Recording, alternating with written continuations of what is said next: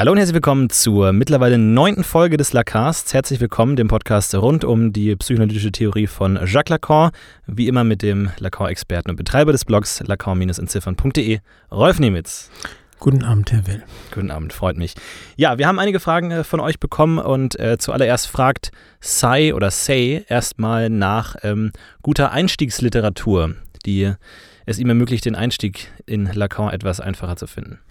Die Frage hatten Sie mir ja bereits gestellt, als wir uns kennengelernt haben und Sie könnten ja einfach sagen, was ich Ihnen damals gesagt habe. Genau, ich gebe einfach mal den guten Rat weiter, den ich damals bekommen habe, und zwar einmal die Lacan-Einführung von Sean Homer und einmal die. Eine Einführung auf Englisch, das muss man als Warnung sagen. Richtig. Und dann eine, äh, die klinische Einführung von äh, Bruce Fink, die es auch in der deutschen Übersetzung gibt. Äh, all das werde ich auch nochmal verlinken in dem Post auf lacast.de, da kann man sich das alles nochmal anschauen.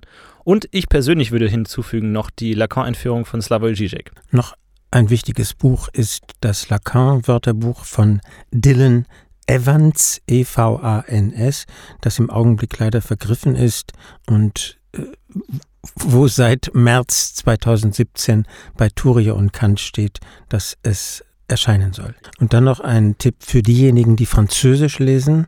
Es gibt eine allerbeste Lacan-Einführung, die alles sozusagen hinter sich lässt, was es sonst gibt. Das ist die von Eric Porge. Eric mit IK und Porge P-O-R-G-E. Und die heißt Jacques Lacan, un Psychanalyste. Jacques Lacan, ein Psychoanalytiker.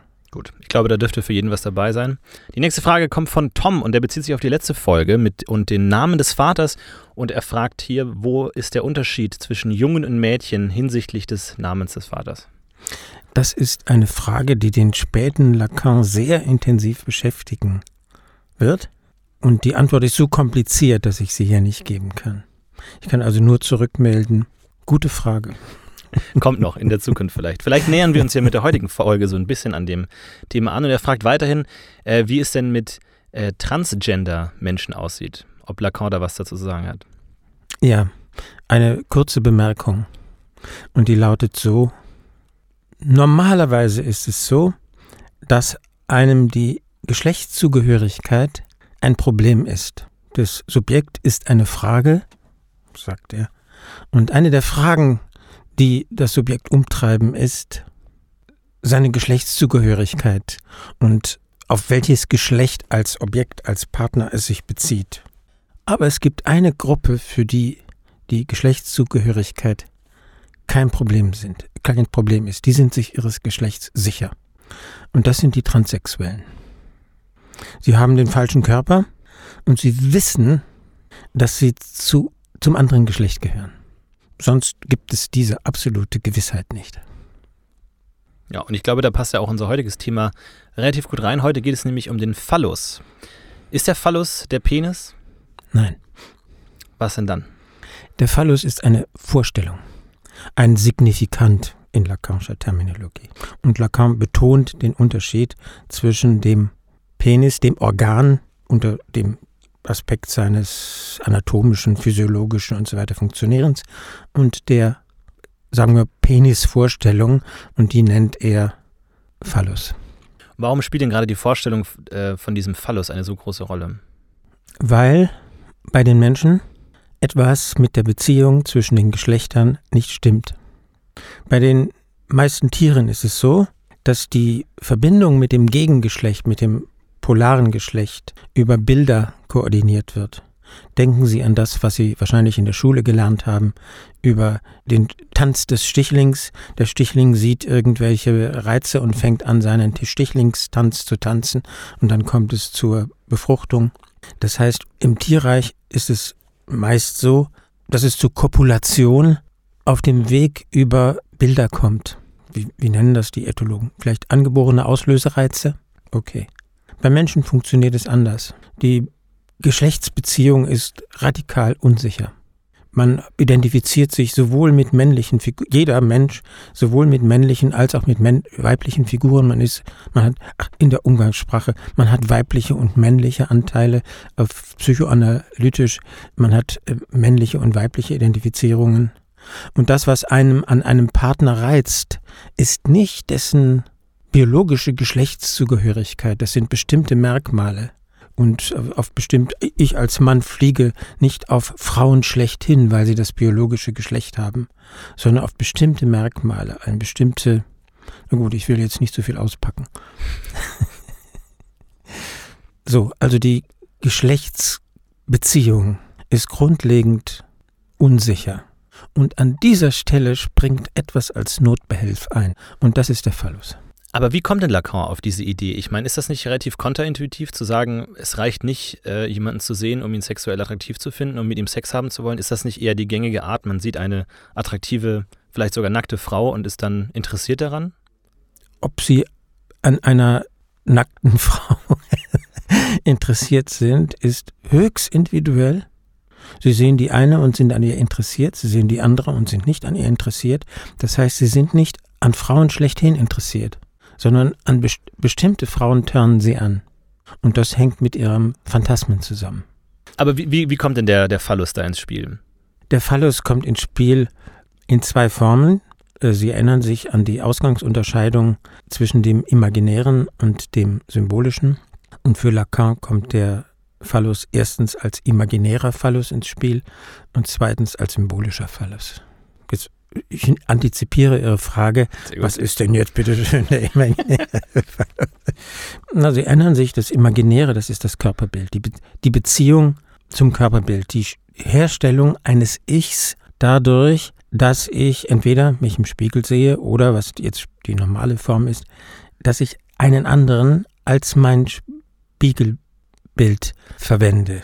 Das heißt, der imaginäre Phallus ist der Phallus, sofern er in der Ordnung des Körperbildes funktioniert. Also beispielsweise im, im alten Griechenland wurden Hermes-Statuen aufgestellt. Das waren Phalli oder Phalloi mit Flügeln? Ich habe es vergessen. Da sind wir in der Ordnung des imaginären Phallus.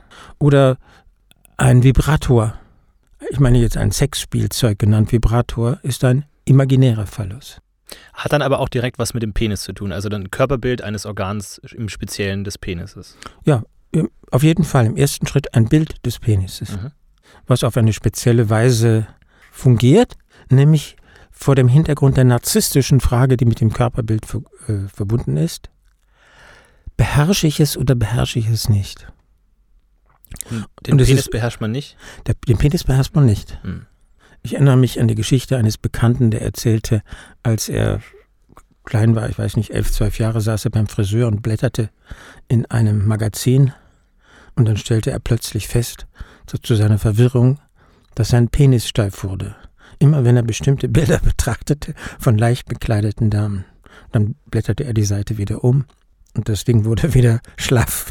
Dann blätterte es wieder auf. Mhm. Und die Erektion stellte sich für ihn wieder ein. Das war etwas, was für ihn verwirrend war. Und natürlich ist es so, dass es bekannt ist, es gibt äh, unendlich viele Unfälle, wenn zwei Menschen miteinander im Bett liegen. Manchmal will der Penis nicht steif werden. Das äh, ist nicht unter Kontrolle zu bekommen. Und äh, stattdessen hat sich die Fantasie entwickelt, dass es Leute gibt, die äh, immer können. Der Porno ist ein Ort, in dem Leute auftreten, die immer können. Und wir sind dort in der, Ort, in der Ordnung des Narzissmus. Also der, der, dass die Körperbeherrschung sogar dasjenige Organ erreicht, das am wenigsten beherrschbar ist.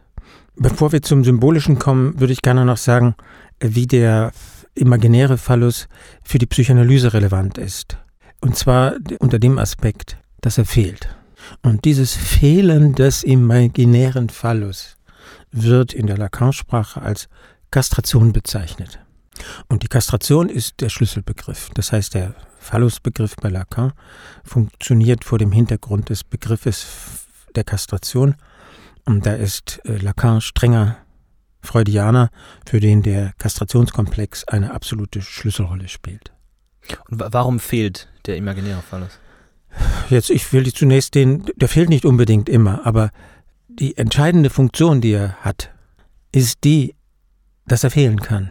Wenn ein kleines Mädchen sich im Spiegel betrachtet und den Eindruck hat, dass ihr zwischen den Beinen was fehlt, dann sind wir im imaginären Phallus insofern er fehlt. Ihr fehlt natürlich nichts.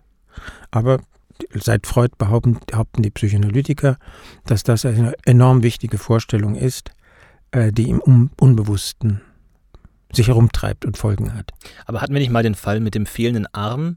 Und da hatten Sie, glaube ich, sowas wie gesagt, dass in der, in der Wahrnehmung nie etwas fehlt, äh, sondern das Fehlen nur in gewisser Weise durch diese Anwesenheit, Abwesenheitspolarität des Symbolischen eigentlich mhm. entstehen kann. Da kommen wir zum Symbolischen. Aber es gibt auch eine Anwesenheit, Abwesenheit im Imaginären.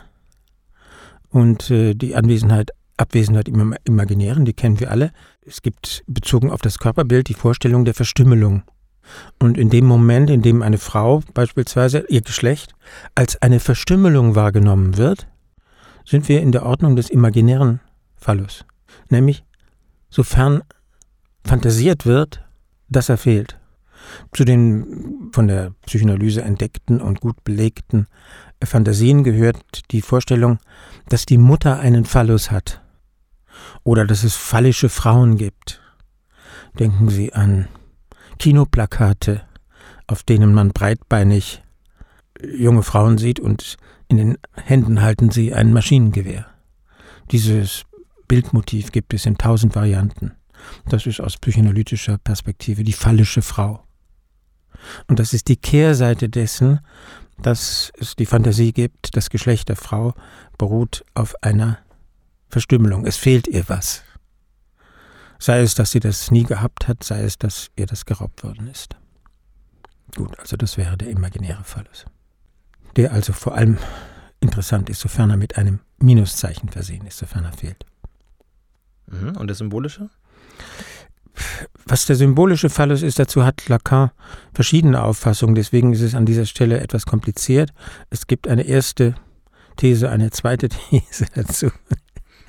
Und die erste These lautet so: Der symbolische Phallus besteht darin, dass die Anwesenheit und Abwesenheit des Penis als pure Differenz aufgefasst wird, als nichts weiter als die Geschlechteropposition. Also nicht als körperliche Verstümmelung, sondern ähnlich wie ein Zahlensystem, äh, das mit 0 und 1 arbeitet. Es gibt sozusagen Geschlechter, die mit 0 kodiert sind, es gibt andere, die mit 1 kodiert sind. Und das ist nichts weiter als eine binäre Opposition.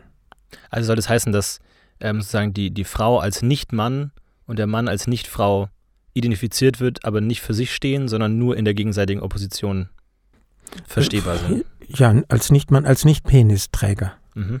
Und der Mann als Penisträger, ohne dass dies mit der Verstümmelungsvorstellung verbunden ist, sondern mit einer elementaren symbolischen Struktur, und das ist der Gegensatz von 0 und 1, von anwesend, anwesend und abwesend.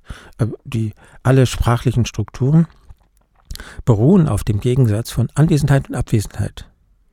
Und es trifft äh, unglücklicherweise dieses, dieses Geschlecht, das Geschlechtsorgan, dass es mit dieser symbolischen Struktur, unter dem Aspekt dieser symbolischen Struktur rezipiert wird. Anwesenheit, anwesend, abwesend. Aber das ist noch nicht der ganze symbolische Phallus in der ersten Konzeption des symbolischen Phallus, sondern äh, die Frage ist ja, woran sieht man dann, dass kein Phallus genauso viel wert ist wie ein Phallus und ein Phallus genauso viel wert ist wie kein Phallus. Und das sieht man daran, sagt Lacan, dass kein Phallus zu haben nichts anderes bedeutet, als das Recht, eine zu bekommen. Und einen Phallus zu haben nichts anderes bedeutet, als die Pflicht haben, einen zu geben. Das heißt, dass die Abwesenheit wie in einer Buchhaltung fungiert Wer keinen hat, hat das Recht, einen zu bekommen.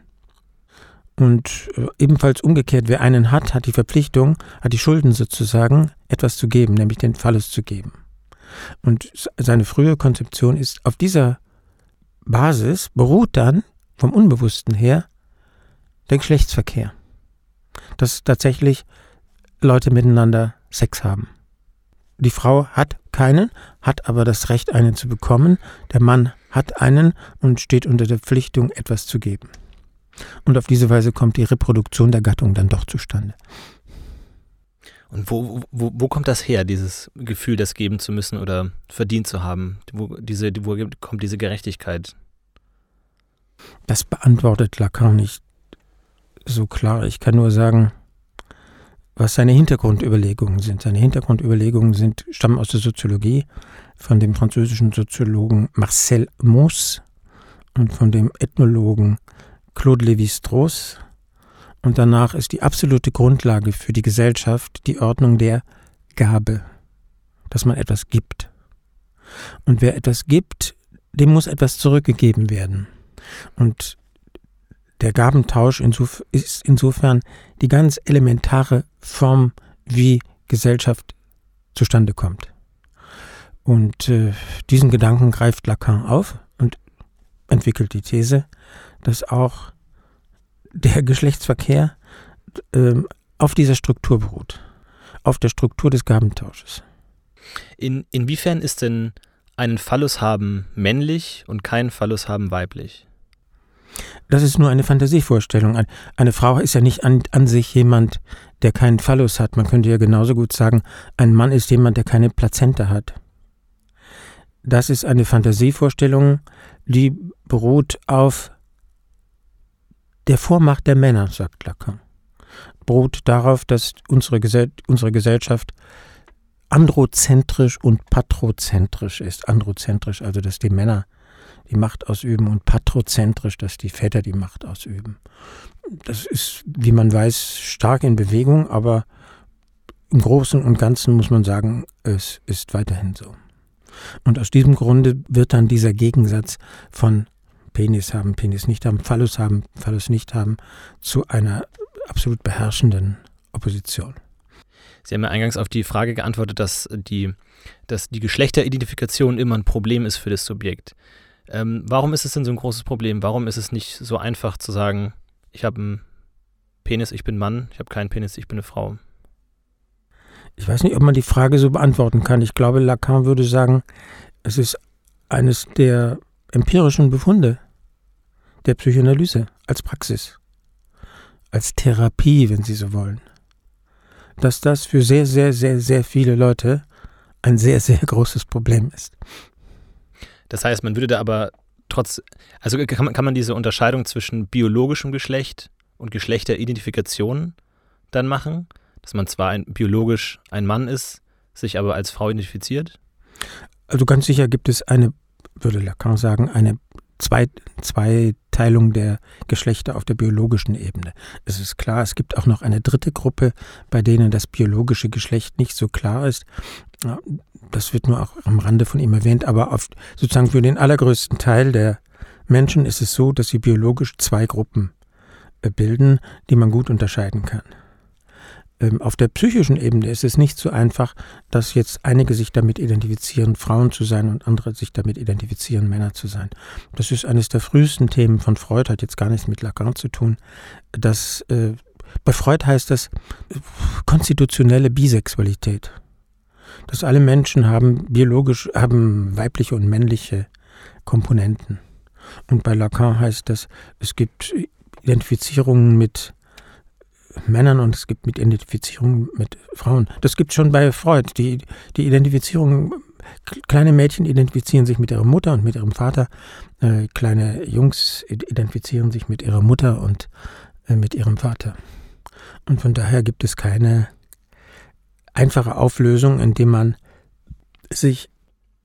Aber wie ist denn diese, dieses psychologische Geschlecht zu verstehen? Was bedeutet es denn psychologisch, ein Mann zu sein oder eine Frau zu sein? Das ist, dass man es nicht weiß. Die Hauptform ist die, dass man sich auf der Seite derjenigen, also jetzt eine der Antworten von Freud, auf der Seite derjenigen einreiht, die keinen Penis haben. Und deswegen einen haben wollen. Und in der freudschen Logik ist das Kind eine Übersetzung, eine Metapher, eine, eine Ersetzung dieses Peniswunsches. Also eine Frau würde man dann daran erkennen, dass sie ein Kind haben will, beispielsweise. Und ein Mann, woran würde man den erkennen, dass er Kastrationsangst hat? Ich bin jetzt wieder in der Freudwelt dass er fürchtet, dass ihm der Penis genommen wird. Kann man das noch ein bisschen veranschaulichen? Was bedeutet das, man hat Angst, dass einem der Penis genommen wird? Sie wollen ein krasses Beispiel. Äh, ich war zum Beispiel ein absolut schlechter Sportler und das Schrecklichste für mich war der Sprung über den Kasten oder über den Bock. Und dabei hatte ich Angst, kastriert zu werden. Mhm. Es war mir vollkommen unmöglich, über den Bock zu springen. Vollkommen unmöglich. Das wäre jetzt eine sehr krasse Form von Kastrationsangst. Die ist nicht unbewusst, deswegen passt sie eigentlich nicht ganz in dieses Gebiet. Wie äußert sich die Kastrationsangst unbewusst, also jetzt in, in, in dem Bereich, mit dem die Psychoanalyse es zu tun hat? Lacan sagt, ein ganz deutlicher Fall ist, wenn Männer es nicht akzeptieren können, sich anderen Männern unterzuordnen. Und die Erklärung von Freud lautet so, sie können es nicht, weil sie die passive Position als weiblich empfinden und weil sie weiblich mit Kastration gleichsetzen. Ähm, was wäre dann das weibliche Äquivalent zu der Kastrationsangst? Der sogenannte Penisneid. Also die Vorstellung, mir fehlt etwas, ich will es bekommen oder es, es ist mir beraubt worden oder es steht mir zu, ich will es bekommen. Und eine der klassischen Umwandlungen, das hat viele, viele Umwandlungen, eine der klassischen Umwandlungen ist ein Kind vom Vater bekommen und wenn alles gut geht, verschwindet, wird dieser Wunsch ersetzt durch den Wunsch, ein Kind von einem anderen Mann zu bekommen. Aber das sind komplizierte Prozesse, die häufig ganz anders ablaufen. Das ist jetzt der, ein typischer Fall, wie, wie er von Freud beschrieben wird. Wir haben in der letzten Folge den äh, Namen des Vaters äh, angesprochen. Inwiefern hängt der mit dem Phallus zu tun? Der, Fa der Vater ist der Phallusträger. Die Konstruktion von Lacan ist die, jetzt nicht mehr Freud, sondern Lacan, das kleine Kind ist konfrontiert vor allem erstmal mit seiner Mutter. Und es fragt sich, was die Mutter will. Das weiß es nicht. Äh, es weiß, die, die Mutter ist eine Lacanische Mutter. Das heißt, die will den Phallus, der ihr fehlt. Von dem sie meint, dass er ihr fehlt. Und das Kind versucht, das Ein und Alles der Mutter zu sein. Und das heißt wiederum in Lacanischer Sprache, es versucht, der Phallus zu sein. Also das Ein und Alles der Mutter. Das, was die, was die Mutter unbedingt haben will, was ihr fehlt. Und äh, das Kind versucht also, den Platz zu besetzen, für die Mutter das zu sein, was ihr fehlt. Genau, wir hatten in der letzten und, Folge die, die, Formulierung, dass es begehrt das Begehren der Mutter. Genau. Und versucht sich zu dem Objekt zu machen, von dem es irgendwelche vagen Vorstellungen hat, was es sein könnte, was die Mutter begehrt. Okay. Und in diese Beziehung, das ist, das ist die ödipale Position des Kindes, also das, wie, was Freud als Oedipus-Komplex beschreibt. Und ähm, in diese Konstellation interveniert der Vater, jetzt bin ich jetzt wieder bei, La, bei der Lacanischen Konstruktion, und bringt Mutter und Kind auf Abstand. Und äh, er, er vertreibt das Kind von der Position, das Ein und Alles der Mutter zu sein. Und das ist die Funktion des Namens des Vaters oder des Neins des Vaters. Das heißt, der Name des Vaters, das Nein des Vaters hat die Funktion, das Kind von der Position zu vertreiben, auf Lakanesisch gesprochen, der Phallus zu sein. Und dadurch wird er zu demjenigen, der das Objekt hat, was die Mutter begehrt. Es ist aber keine Kastration, er nimmt ihm den Phallus nicht weg.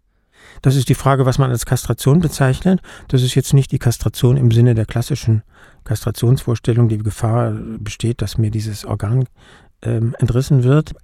Aber Lacan wird irgendwann genau diesen Vorgang als Kastration bezeichnen. In der Lacanischen Konzeption besteht die Kastration darin, dass das Kind von dem Platz vertrieben wird, der Verlust der Mutter zu sein, das über alles geliebte Objekt der Mutter zu sein. Und der Vater kommt, wird dadurch zu demjenigen, der das hat, was sie begehrt. Und dadurch wird die Mutter für das Kind zu jemandem, die etwas begehrt, was das Kind nicht hat. Und das ist der entscheidende Schritt, den das Kind äh, hinkriegen sollte, wenn es nicht später krank werden soll. Es sollte akzeptieren können, dass das Begehren der Mutter sich auf etwas richtet, was nicht es selbst ist. Löst sich das Kind denn dann vollständig von dem Phallus oder will es dann den Phallus anschließend auch noch haben oder auch noch sein? Sie sagen haben oder sein. Mhm.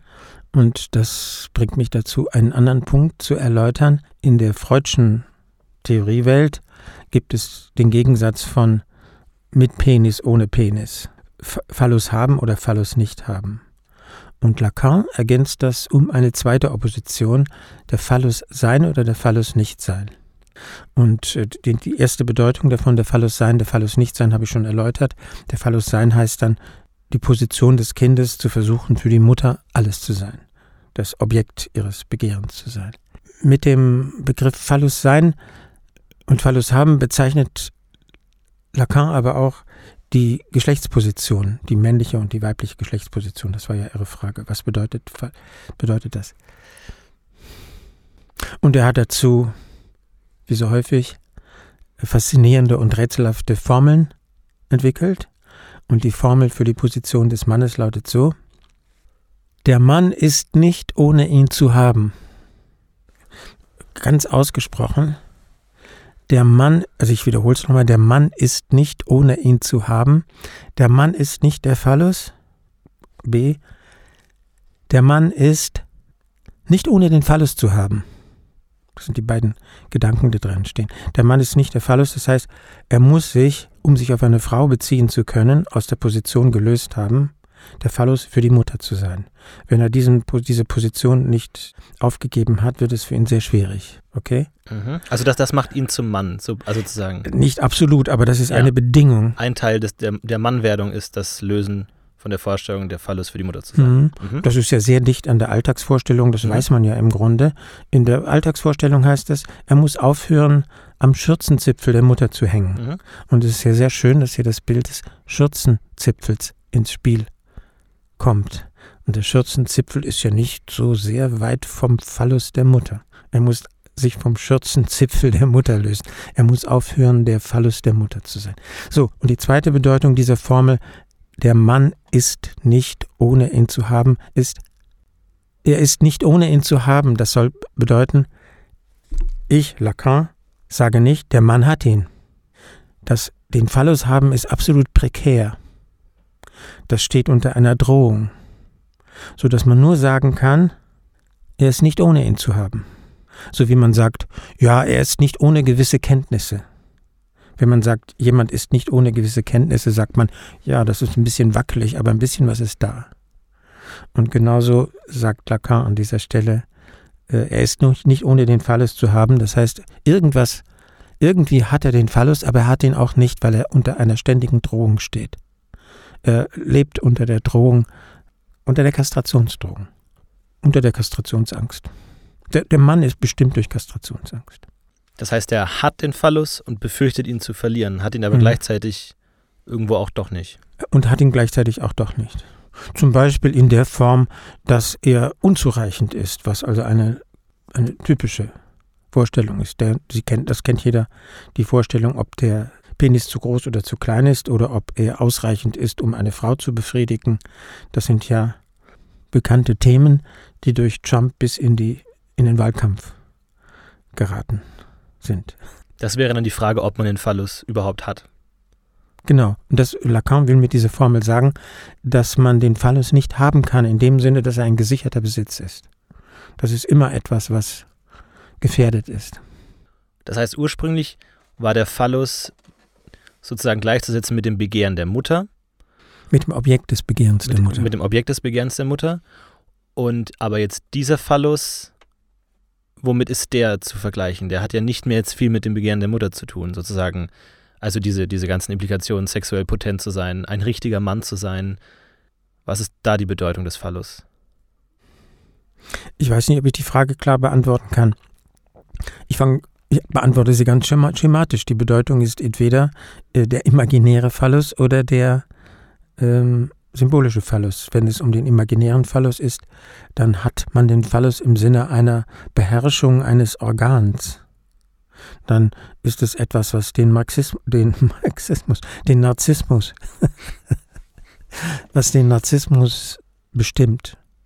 Als symbolischer Phallus, in der, in der frühen Bedeutung von symbolischer Phallus, ist es etwas, was er zu geben hat. Er ist verpflichtet, beispielsweise, er fühlt sich verpflichtet, eine Frau zu befriedigen. Oder er fühlt sich verpflichtet, Kinder zu machen. Das ist sehr, sehr, sehr, sehr unterschiedlich. Aber findet denn ein Bedeutungswandel von dem ursprünglichen Phallus als Objekt des Begehrens der Mutter hin zu dieser neuen Art des Phallus? Oder ist das immer noch das, derselbe Signifikant? Die Hauptidee ist, dass dieser Bedeutungswandel stattfinden muss. Und dieser Bedeutungswandel wird bewirkt durch den Kastrationskomplex. Die Kastration besteht darin, sozusagen auf die erste Bedeutung zu verzichten. Also ganz platt gesprochen, der Phallus ist nicht, dass man Stolz der Mutter entgegenstreckt, um sie zu beeindrucken. Das wäre jetzt der Phallus der Mutter sein, jetzt in einer mhm. bestimmten Ausprägungsform. Das muss überwunden sein. Okay, ist dann dieses, diese Dynamik ähm, speziell für den Jungen gedacht? Oder ist das bei dem Mädchen genauso oder wie muss man sich das da vorstellen? Äh, für Freud war es ursprünglich so, dass er alle seine Ideen äh, speziell für den Jungen entwickelte, was jetzt Kastrationskomplex anging und hat das dann später auf, auf Mädchen bezogen. Und dort ist es eben, ich habe das schon referiert bei Freud, die behauptete Logik, die das kleine Mädchen empfindet sich als penislos. Es entwickelt den Wunsch oder die Forderung, einen zu haben. Und dieser Wunsch unterliegt verschiedenen Transformationen. Und im standardisierten, im typischen Fall führt er dazu, dass sie vom Vater ein Kind haben will. Es gibt ja wunderbare Fallgeschichten von Freud, wo das aufgespürt wird, dieser Wunsch vom Vater ein Kind zu haben. Und der wird dann wiederum verwandelt in den Wunsch von dem Penis eines anderen Mannes zu haben oder den Penis, äh, ein, ein, ein Kind von einem Mann zu haben. Und welche Rolle äh, nimmt da der, der Name des Vaters ein? Gibt es da auch so eine Art von Eingriff in das Begehrensverhältnis zur Mutter? Die Freudsche These und die Lacanische These ist, dass der Vater beim Mädchen auf eine andere Weise interveniert als beim Jungen. Aber das wäre ein anderes Thema. Das ist ein so großes Fass, dass ich das nicht aufmachen möchte. Mhm. Man könnte aber jetzt ganz allgemein sagen, es gibt da schon einen relativ großen Unterschied zwischen Jungen und Mädchen. Ja. Was ja auch schon mal interessant ist festzuhalten. Es gibt ja man könnte ja auch sagen, es, es, es gibt in der Entwicklung keine Unterschiede oder es ist ähnlich. Aber ja, die, die, Korrektur, ich, ich, äh, die Korrektur erfolgt bereits bei Freud. Der ganz frühe Freud nimmt an, dass es er bezieht sich auf den Jungen und denkt sich dazu, bei den Mädchen läuft es genauso. Und dann noch während er an diesen Themen arbeitet, kommt er zu der Einsicht, bei Mädchen läuft, die, läuft es anders herum äh, läuft es anders, läuft es, es, es ist asymmetrisch. Die Art und Weise, wie man ein Junge wird und die Art und Weise, wie man ein Mädchen wird, das funktioniert anders. Puh, soll ich das erzählen, wie das bei Freude aussieht? Was, was ich ich fände es interessant. Also ich finde es unfair, wenn man nur den Jungen behandelt und den Mädchen, Mädchen so ja, komplett rauslässt. Ich zögere, weil es jetzt, äh, Freud ist nicht Lacan, aber gut, die Hauptidee von Freud ist, dass beim Mädchen und beim Jungen äh, Kastrationskomplex und Ödipuskomplex andersherum arrangiert sind. Der Junge tritt in den Ödipus-Komplex ein, das heißt, er begehrt das Begehren seiner Mutter. Und dann, woran scheitert das? Daran, dass er der Kastrationsdrohung ausgesetzt wird. Das heißt, auf den, auf den Ödipus-Komplex folgt der Kastrationskomplex. Und äh, beispielsweise, weil er an seinem Organ herumfummelt, kriegt er eine Drohung oder glaubt er eine Drohung zu hören, die vielleicht nie so ausgesprochen worden ist. Und aus Sorge um sein kostbares Organ gibt er die libidinöse Besetzung der Mutter auf. Okay? Mhm. Untergang des Ödipuskomplexes durch den Kastrationskomplex. Das ist jetzt das so mhm. kleine ABC der freudschen Psychoanalyse. Und äh, beim Mädchen ist es andersherum. Da steht am Anfang, sagt Freud, der Kastrationskomplex in der Art und Weise, dass es vorstellt, dass es sich vorstellt, ihm fehlt, ihr fehlt, ihm oder ihr, das Mädchen, ihr oder ihm fehlt das Organ. Und von dieser Position aus bezieht sie sich auf den Vater, um vom Vater den Penis bzw. das Kind zu bekommen. Das heißt, dort beginnt die sexuelle Karriere mit dem Kastrationskomplex, mit der bizarren Vorstellung, dass ihr etwas fehlt.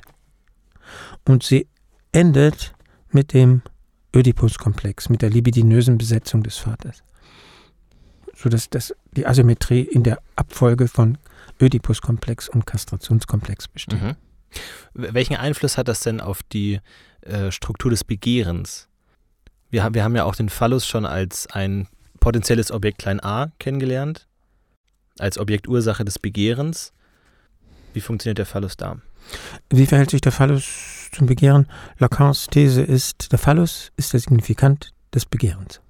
Einziges Objekt klein a, der fünf Objekte klein a, die wir kennengelernt haben, oder ja, jetzt haben das alle? Muss ich ins Kleingedruckte gehen? Also, als Lacan sein Konzept des kleinen a entwickelt zu einem bestimmten Zeitpunkt, setzt er zunächst fünf solche Objekte an. Und eines dieser fünf ist der Phallus. Aber ein, zwei Jahre später fängt er an, das deutlich zu unterscheiden. Dann bezeichnet er also den Phallus nicht mehr als Objekt A, sondern unterscheidet Objekte A und Phallus. Das heißt, der Phallus ist eine Signifikant. Äh, ist er denn unbewusst oder bewusst? Das, was die Psychoanalytiker interessiert, ist, wie er unbewusst funktioniert. Das heißt, wie er, wie, wie kann man das übersetzen? Wie er im Grunde nur durch Deutung zur Sprache gebracht werden kann. Aber, aber nicht nur, der funktioniert nicht nur unbewusst. Ich will noch was sagen, weil Sie nachgefragt hatten zu Phallus und Objekt A. Die spätere Konzeption ist dann die, die Objekte A sind Phallus-Metaphern. Das heißt zum Beispiel die Brust funkt, funktioniert als eine Art Phallus-Ersatz. Und was soll das wiederum bedeuten? Ich weiß auch nicht, ob ich es ganz selbst verstanden habe, aber ich glaube, die Idee ist die, damit wir zu Wesen werden, denen etwas fehlt, die also ein Begehren haben, brauchen wir, behauptet Lacan, eine Vorstellung, eine, ein Element, einen Signifikanten, der für das steht, was uns fehlt. Nur dann, wenn wir einen solchen Signifikanten haben für das, was uns fehlt, haben wir ein Begehren. Und die Objekte A stehen auch für das, was uns fehlt. Und worin dann ganz, ganz, ganz genau die, wie soll ich sagen, der kategoriale Unterschied zwischen dem Phallus als dem, was uns fehlt, und den Objekten A als dem, was uns fehlt, besteht, wenn ich das klar beantworten könnte. Auf jeden Fall, der Phallus funktioniert in den Beziehungen zwischen den Geschlechtern, der ermöglicht eine sexuelle Beziehung zwischen Geschlechtern. Die Objekte A sind nicht so mit den Geschlechtern verbunden. Und diese Beziehung zwischen den Geschlechtern durch den Phallus, da reden Sie jetzt von diesem psychologischen Geschlecht. Nicht mhm. notwendigerweise von dem biologischen Geschlecht. Also damit ist jetzt keine notwendigerweise heterosexuelle Beziehung gemeint, sondern das kann sich dann auch beliebig, je nach individueller Erfahrung, auch auf homosexuelle oder sonstige Art auswirken. Ja, äh, eine absolut spannende Frage wäre, wie ähm, stellt sich die Lacanische Theorie dar, bezogen auf die Homosexualität? Er äußert sich nicht sehr stark dazu. Er hat also ähnlich wie Freud die Vorstellung, dass die Homosexualität eine Perversion ist, äh, jetzt nicht im moralischen Sinne, sondern als Klasse von psychischen Strukturen. Ich glaube nicht, dass heutige, viele heutige lacanianische Psychoanalytiker das noch so sehen würden, der Status der Homosexualität hat sich ja gesellschaftlich vollständig verändert seit dieser Zeit und äh, ich nehme an auch die Theoriebildung. Aber ich habe mich damit nicht nicht intensiv beschäftigt. Ich kann das nicht, ich habe mich damit gar nicht beschäftigt. Aber ich kann nur ein Detail sagen, wie funktioniert, was ist der Grundmechanismus der Homosexualität? Da kommt der Phallus ins Spiel. Für einen männlichen Homosexuellen ist die Liebesbedingung oder Begehrensbedingung weiß gar nicht, Liebesbedingungen, Begehrensbedingungen, hm, vielleicht Begehrensbedingungen, dass der Partner einen Penis hat. Das heißt, der Gegensatz von Anwesenheit und Abwesenheit des Penis spielt hier eine Schlüsselrolle. Und insofern kommt der Phallus im Lacanischen Sinne ins Spiel. Aber ist damit jetzt wieder der biologische Penis gemeint oder als als, als Metapher, als signifikant der Fall. Es ist der biologische Penis gemeint und die Frage ist, warum wird er wichtig? Wie, wie funktioniert der psychische Apparat, durch den das so wichtig ist, ob jemand einen Penis hat oder nicht hat? Das ist ja nicht an sich wichtig. Nicht alle Körperteile haben diese Anziehungskraft. Sondern nur der Phallus auch in seiner Abwesenheit.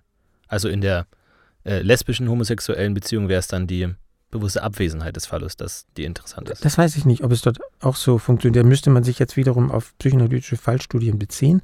Und zur männlichen Homosexualität gibt es solche Fallstudien, in denen das wunderbar an Träumen und sonst was ähm, ausgearbeitet wird, welche Rolle diese Phallusvorstellung spielt. Zu lesbischen Beziehungen habe ich keine Zeile gelesen, da weiß ich nicht. Möglicherweise gibt es da drei oder vier, die sich ganz stark unterscheiden und möglicherweise äh, spielt der Phallus ganz unterschiedlich. Ich kann es nicht sagen. Ich kann nur noch ein Element sagen, was Lacan glaubt, gut erklären zu können. Das ist Transvestismus. Jetzt nicht zu verwechseln mit Transsexualität, sondern Transvestismus, also Leute, die davon überzeugt sind, dass sie Männer sind, die aber eine Leidenschaft haben, in Frauenkleidern aufzutreten. Okay. Und was verkörpern sie? Die Frau mit dem Penis. Das heißt, dort wird die Fantasie wirksam, die Freud, glaube ich, als erster dingfest gemacht hat. Die Vorstellung der Kinder, dass die Mutter einen Penis hat. Und dieses Gebilde ist bei manchen Männern so wirkt, ist auf die Weise wirksam, dass sie sich mit dieser phallischen Mutter identifizieren und sie inszenieren. Und zwar nicht als, man weiß das ja, das ist als, das ist eine Art Spaß. Das heißt, die halten sich nicht für eine Frau mit einem Penis. Sie wissen, dass sie Männer sind. Ich weiß nicht genau, wie man das bezeichnen kann. Es ist ein Spiel mit dieser Figur der phallischen Mutter. Wie sieht denn der Bezug des, der Frau zum Phallus aus? Also wir hatten ja schon diese Formel zum Mann gehört mit dem, er hat ihn aber gleichzeitig auch nicht und er, er will ihn. Wie sieht es bei der Frau aus? Die Formel für die Frau lautet, sie ist ohne ihn zu haben. Und gemeint ist, sie ist der Phallus, ohne den Phallus zu haben. Und ohne den Phallus zu haben, das ist klar, was das bedeutet. Also sie hat das Gefühl, dass ihr etwas fehlt und das setzt eine Dynamik in Gang. Das ist also die klassische Freudsche These des Penisneides, anders formuliert. Die Frage ist, was bedeutet sie ist also sie ist der Phallus. Und äh, das hat mehrere Bedeutungen, drei verschiedene. Mhm. Und die erste Bedeutung ist es, sie beteiligt sich an dem Spiel, fallisch aufzutreten. Durch die Kostümierung, durch die Kleidung. Das heißt, was gilt als weibliches Schönheitsideal? Dass sie aufgerichtet ist, dass sie straff ist, dass die Brüste nicht hängen, und da wird der Phallus oder der Penis und der Gegensatz von Erektion und Schlaff auf den Körper projiziert. Und das Schönheitsideal ist letztlich fallisch geprägt. Das Schönheitsideal in Bezug auf Frauen ist letztlich fallisch geprägt. Besonders hat mich das mal erschüttert, als ich mitbekam, wie Männer lästerten über eine Frau. Ich weiß nicht, wo war das? War das in, in einem äh, in einer Sauna oder was? Ich weiß es nicht. Über eine Frau mit Hängebrüsten. Offenbar ist es so, dass bei manchen Männern Hängebrüste Kastrationsängste auslösen, weil das Bild des Phallus auf die Brust projiziert wird und sie muss stehen. Gut, und die, die Frage ist, wie weit eine Frau diese Position übernimmt, der Phallus zu sein, um ein, ein von Männern begehrtes Objekt zu sein. Und das kann zum Beispiel durch die Kleidung einfach realisiert werden. Das ist die einfachste, die harmloseste Lösung, wo am wenigsten Unheil, Unheil mit angerichtet wird. Die Kostümierung. Es kann aber auch sein, dass der Körper durch und durch dadurch geprägt wird. So wie auch bei manchen Männern, wie sich auch manche Männer in einen Phalluskörper verwandeln. Ich sage dann immer, sie verwandeln sich in einen Schwellkörper. Schauen Sie sich an, wie manche Männer das Fitnessstudio verlassen. Sie sind also durch und durch erregiert. Und das kann auch manchen Frauen passieren. Und nach dem, was Lacan vermutet, hat das schwere Folgen für die sexuelle Empfindungsfähigkeit. Es kann dazu führen, dass die sexuelle Empfindungsfähigkeit zerstört wird. In umgangssprachlicher Terminologie, dass sie frigide wird. Ihr Körper wird so starr, so straff, dass die Fähigkeit, erregt zu werden, sehr stark zurückgeht. Das wäre auch eine Form der Phallus zu sein. Keine sehr günstige. Und eine dritte Form ist, sich mit einem Mann zu identifizieren, sich damit identifizieren, ein, ein Mann zu sein. Wie das, da gibt es sicherlich wieder tausend Varianten, wie man ein Mann sein kann. Ähm, ich weiß nicht, mir fällt kein klinisches Beispiel ein, wie das von Freud oder von Lacan beschrieben wird. Aber was, was bedeutet denn dann jetzt ein, ein Mann sein? Sie identifiziert sich mit einem Mann sein, wenn man den Mann definiert als derjenige, der den äh, Phallus hat bzw. nicht hat und ihn haben möchte. Der Phallus, der Mann ist derjenige, Oder der den Phallus hat und dessen, der unter der Kastrationsdrohung genau. steht. Ja. Ja, dann müsste der, ich kann jetzt nur weiter konstruieren, da geht mir jetzt das Wissen aus. Das müsste heißen, dass die Kastrationsangst hat. Und diese, diesen Bezug zum Phallus ist sozusagen die vollständige Betrachtung des psychologischen Geschlechts. Es gibt jetzt also nicht so was wie, wo, wo man, sag ich mal, klassischerweise sagen würde, die einen sind emotional, die anderen vernünftig, die einen sind aktiv, die anderen sind passiv, die anderen sind fürsorglich, die anderen sind kalt oder wie auch immer. Nein, In, in der psychoanalytischen Betrachtungsweise geht es um den Bezug zum Phallus als Geschlechtsidentifikation. ja, das ist Freud schon klar, dass diese ganzen Zuschreibungen äh, aktiv, passiv und so weiter Kokolores sind. Äh, über aktiv-passiv hat er sich besonders ausführlich geäußert. Es sagt so, im Unbewussten gibt es tatsächlich diese äh, Gleichsetzung von Frauen mit passiv und Männern mit aktiv, zum Beispiel in bestimmten sexuellen Praktiken, wo dann Frauen als Ne, das ist nichts, was Freud sagt, aber ich erfinde ich jetzt dazu. Frauen in eine passive Position kommen und Männer in eine aktive Position. Und Freud sagt immer wieder, das, das ist natürlich Unsinn. Frauen sind genauso passiv und aktiv, wie Männer passiv und aktiv sind. Das ist ein Notbehelf, auf den das Unbewusste zurückgreift, Frauen als passiv darzustellen und Männer als aktiv. Aber die, die Behauptung an sich seien, Frauen seien passiv, ist einfach Unsinn. Und die, die Vorstellung, dass Männer äh, nicht emotional sind und emotional, darüber habe ich weder bei Freud noch bei Lacan was gelesen. Aber das, ich fand das, ich muss sagen, ich fand es immer verrückt. Ich war mir, mein Vater war leidenschaftlicher Fußballfan, der schleppte mich als Kind auf den Fußballplatz und dort sah ich dann schon als sieben, achtjähriger diese brüllenden Männermassen wenn ein Tor fiel.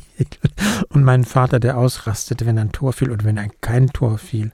Von daher hat mir nie eingeleuchtet, dass Männer nicht, dass Männer nicht emotional sind. Meine Mutter ist nie so ausgerastet wie mein Vater. Wenn mein Vater war beständig in Wut. Meine Mutter war ein ganz ruhiger Typ, deswegen hat mir das nie eingeleuchtet. Mhm. Das heißt, dieser an, anfangs erwähnte transsexuelle Mensch wäre dann ein Mensch, der sich in seiner Position in Bezug zum Phallus nicht wohlfühlt. Das diese, weiß ich nicht, welche Rolle, welche Rolle der Phallus spielt bei Transsexuellen. Da gibt es äh, tolle Studien drüber, die ich nicht gelesen habe. Äh, das Einzige, was ich behalten habe, ist, dass, das, also das ist eine total interessante Frage, weil es ja häufig um die Penisoperation geht, sodass das naheliegt, was Sie sagen. Aber ähm, auf jeden Fall ist er sich sicher, dass er nicht das ist, was seine biologische Ausstattung behauptet. Er ist sozusagen im falschen Körper, so viel weiß man ja.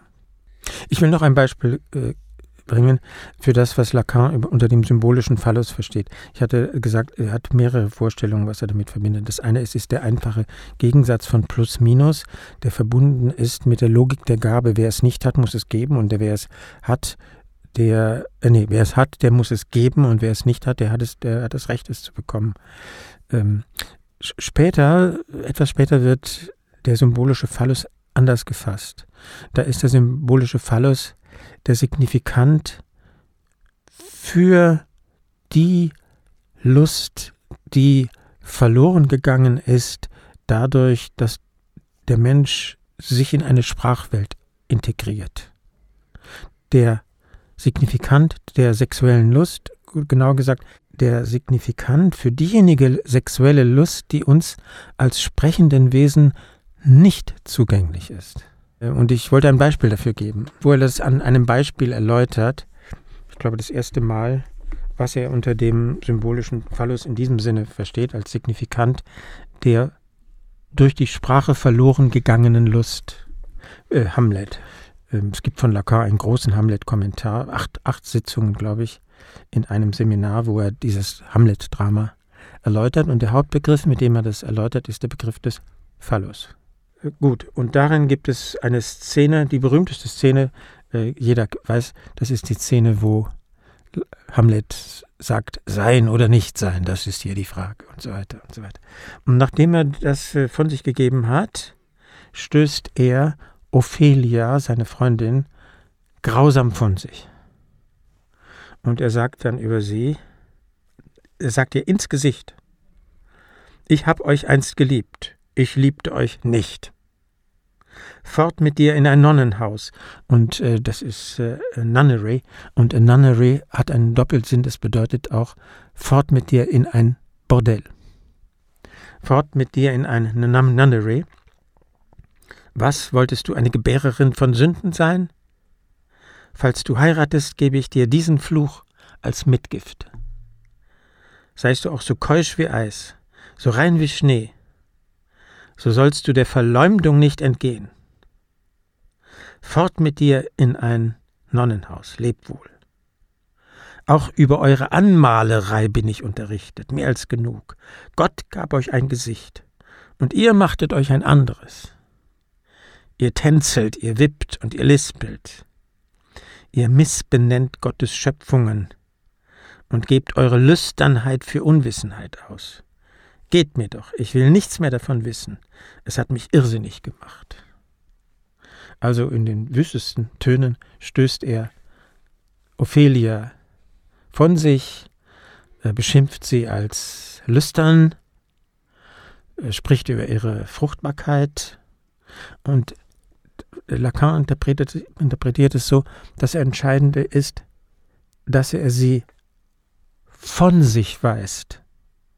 Sie fungiert hier als die Lüsternheit und die Fruchtbarkeit und als das Leben, was von Hamlet abgestoßen wird. Und darin ist sie der symbolische Phallus. Der symbolische Phallus ist der Signifikant für das Leben, was durch die Sprache abgestoßen wird. Vielleicht noch ein zum Schluss äh, eine, eine Brücke, um den Zugang zu finden von den alltäglichen Phallusvorstellungen zu den psychoanalytischen und insbesondere Lacanischen Vorstellungen. Ist klar, in, normalerweise versteht man unter Phallus, dieses Auto ist ein Phallus-Symbol. Das heißt eine Art Potenzsymbol. Okay? Und es ist klar, dass man sich ein bisschen darüber lustig macht. Wenn jemand ein Auto als Potenzsymbol hat, dann muss es ja doch ein sehr unsicherer Mensch sein. Das ist der Zugang. Das heißt, also das ist der Zugang, von dort aus kommt man auf die Spur des, der psychoanalytischen Überlegung wenn das, das Auto oder das Motorrad oder was auch immer als ein Potenzsymbol fungiert, dann muss es im Hintergrund etwas geben, was fehlt. Es ist die Kompensation für etwas, was fehlt. Sei es, dass in der Ordnung des Narzissmus etwas fehlt, etwas unbeherrschbar ist, muss man umso bestimmter auftreten. Sei es, dass etwas verloren gegangen ist, eine Lust unzugänglich geworden ist und man sich darstellen muss als jemand, dem alle Lüste zugänglich sind. Und dass man Angst hat, äh, kastriert zu werden. Und dass man Angst hat, kastriert zu werden. Das Auto oder was auch immer als Fallessymbol wäre eine Art Abwehr gegen die Kastrationsgefahr. Und gleichzeitig, vielleicht, ich weiß es nicht, wie die, ich bin kein leidenschaftlicher Autobesitzer und kann mich schlecht in die, ich habe gar kein Auto und kann mich schlecht in die hineinversetzen, aber auch vielleicht als etwas, was dauernd bedroht ist. Und das könnte vielleicht, ist sehr spekulativ jetzt, ein Echo auf die Kastrationsangst sein. Das könnte damit auf irgendeine Weise ver verästelt sein. Gut. Auf Wiedersehen, liebe Hörer. Eins nach dem anderen. Erst kommt die Abmoderation. Ja, das war die äh, neunte Folge des äh, Lacasts. Äh, vielen Dank fürs Zuhören und äh, wir freuen uns natürlich auch wieder über alle Fragen und Kommentare, die dazu kommen, auf lacast.de, auf unserer Facebook-Seite oder auf Twitter. Ähm, da haben wir mittlerweile auch einen Account und ansonsten alle weiterführenden Links und Buchempfehlungen findet ihr auch auf unserem Blog. Vielen Dank an den Lacan-Experten und Betreiber des Blogs lacan-entziffern.de, Rolf Nemitz. Bis zum nächsten Mal, liebe Hörer. ja, bis zum nächsten Mal. Tschüss.